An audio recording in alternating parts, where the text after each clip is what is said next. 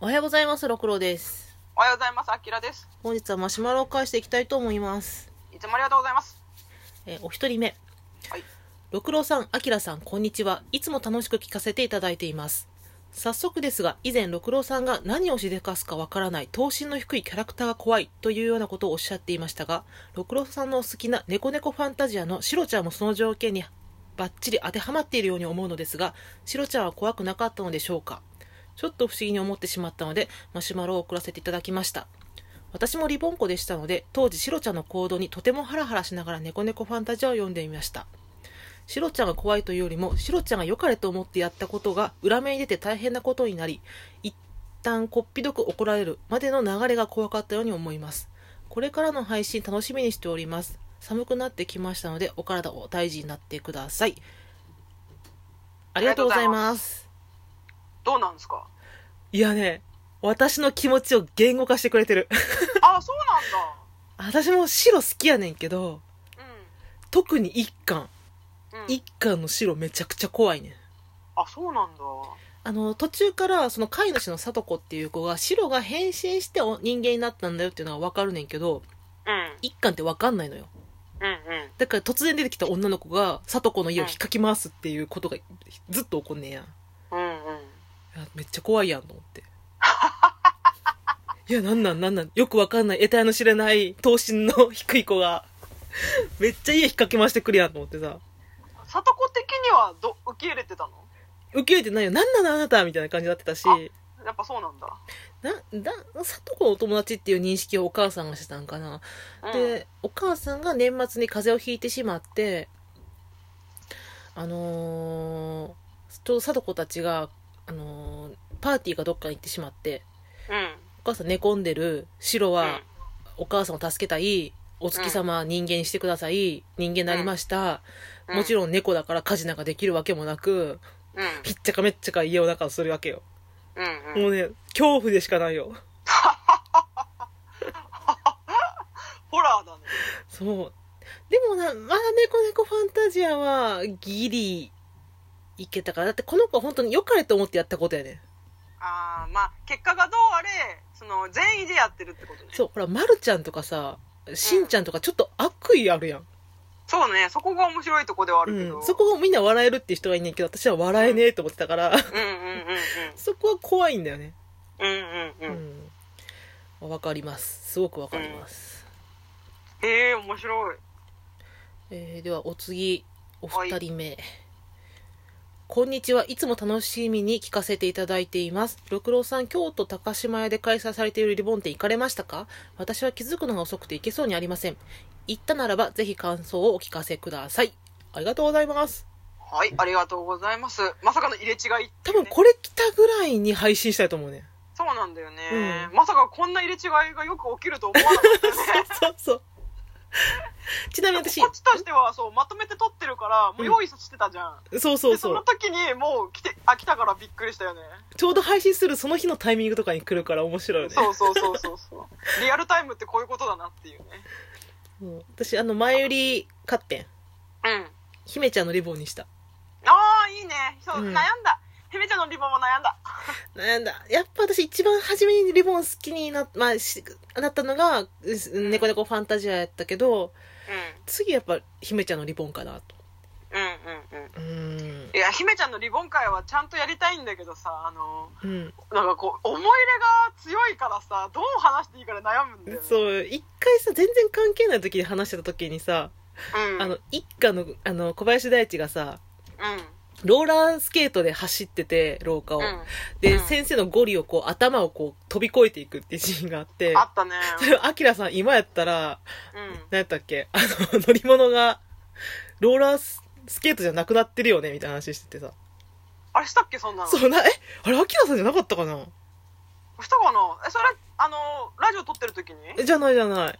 普通の時に普通の時に言ってた気がする。そ、それ、それだったら話してると思う。 それだったら話してると思う。今一瞬、えっと思って、そんなこと話したっけと思ってた。 あれ、今さ、自動で動くやつなんだっけ乗り物あるやん。えあの、ウィーンどうってで、自分の意あセ思グウ。ェイ、セグウェイ。そう、そう、そう、そう、え、アキラさん言ってなかったっけ今、大地やったらセグウェイ乗ってんじゃないとか言って た。めっちゃダサいやんって言って。時代に沿ってるから今だったら例えばスケボーとか、うんそういうおかかかっこいいおしゃれな男の子が乗る乗り物っつったらそうかなって言って、うんえーいやいや大地だったらセグウェイぐらい乗ってんじゃねみたいな話をした気はするわそれめっちゃおもろくてさ、いや、ダサくない 話した話した話した、う話ん、してんな。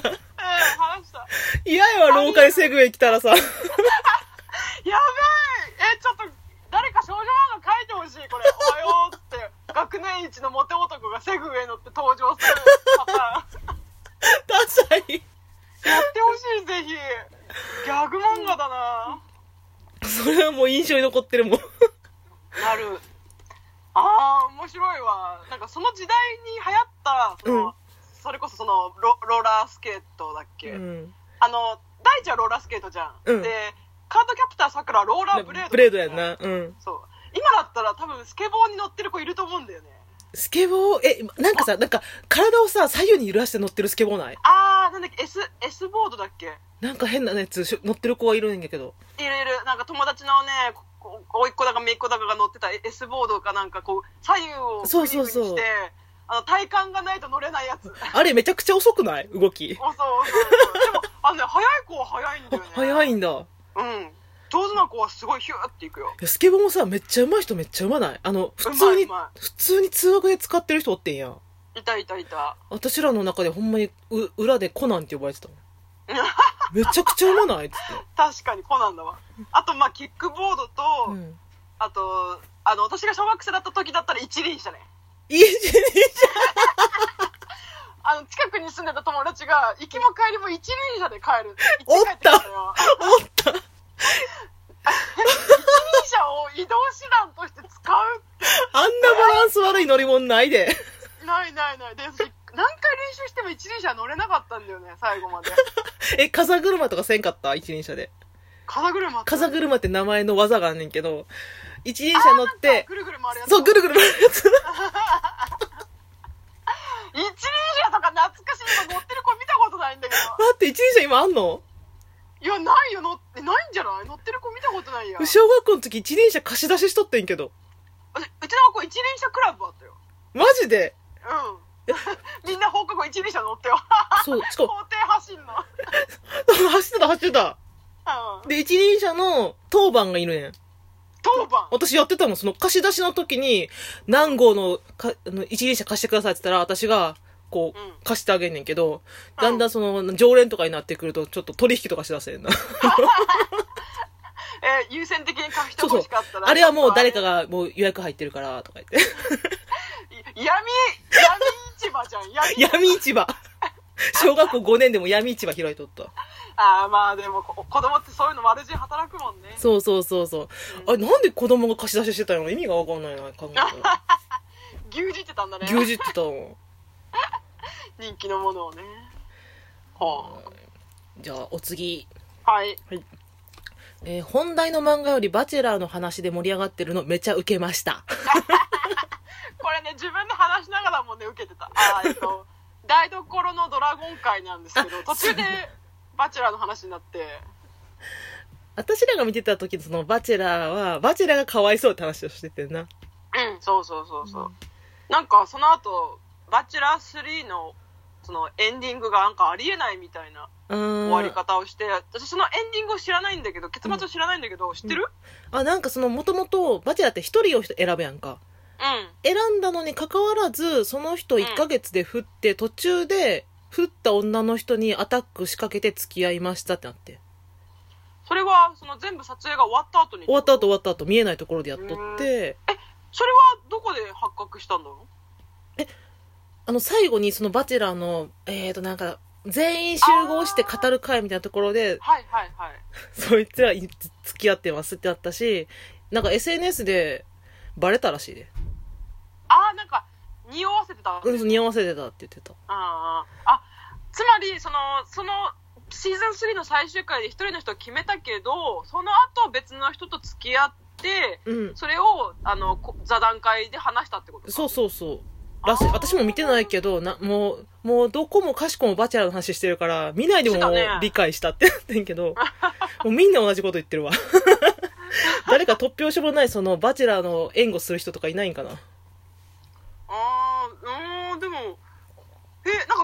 ありえないって言ってる人がすごい多かったから、もっとひどいことしてんのかなと思ったの。あのバチェラーとしてはありえないってことやな。その、あー番組の番組の趣旨からはずれてるっていうことでありえないってなったし、まあ自う分ん実際な、その、みんな本気でやり合ってんのに、その、うんまあ、振った人を後でってなるんやったらもうルールが変わってしまうっていうことになるから多分怒ってるんだあろうりえない。あーで、しかもなんだっけ、その、どっか、インスタグラムかなんかに写真が載ってたんだよね。あ、ああ、そう、らしいな。多分そうそうあでうんもあれは別の人は、一般の人が撮ったらしいよ。たまたまいたって言って。あそうなんだ別に撮ったわけじゃないって言ってた けど。へえ。あ、そう、なんか、そう、えー、なんか普通にありじゃねって思っちゃう自分が怖いけど。そういうもんじゃねみたいな。うん、なんか逆に言うと、ちゃんと恋愛してたんだ、あの人たちとって思っちゃった。いや、なんかちょっとその、バチェラー自体がかなりのサイコパス味があったみたいで。ああ、その、シーズン3の人が。うん、そうそうそう。へえ。だからねやってることと言ってることがちぐはぐになって、もう全然応援できないようなバチェラーだったから、だから、もともとその、振った女の子ほんまに好きで好きでっていう純愛ではないみたいよね、なんか。ううーん。ん。その、あそっか。うんなんか、お互いの家族にも紹介し合うんだもんね、だって。ああ、そうそうそそうそう。それもやった上で選んだのに、それかよってなったのか。そうそうそう。ああ、なるほどね。らしいけどね。えー、なんか一、度も見てないのに。すごいね、バチェラーって。まあ、多分この先も見ることないと思うから。うん、もうちょっとしんどいわ、あれ。あ皆さんの話を聞くけどでも私、あの、うん女性のバチェロッテだっけあー、女女性版版間ね違って。うん。がすごい楽しみなのなんかやるみたいよ日本でもやんのそうそうそうそうそう、へー海外ではもう終わってうん日本でもやるってなんか募集してたあ、終わります。ありがとうございましたさよな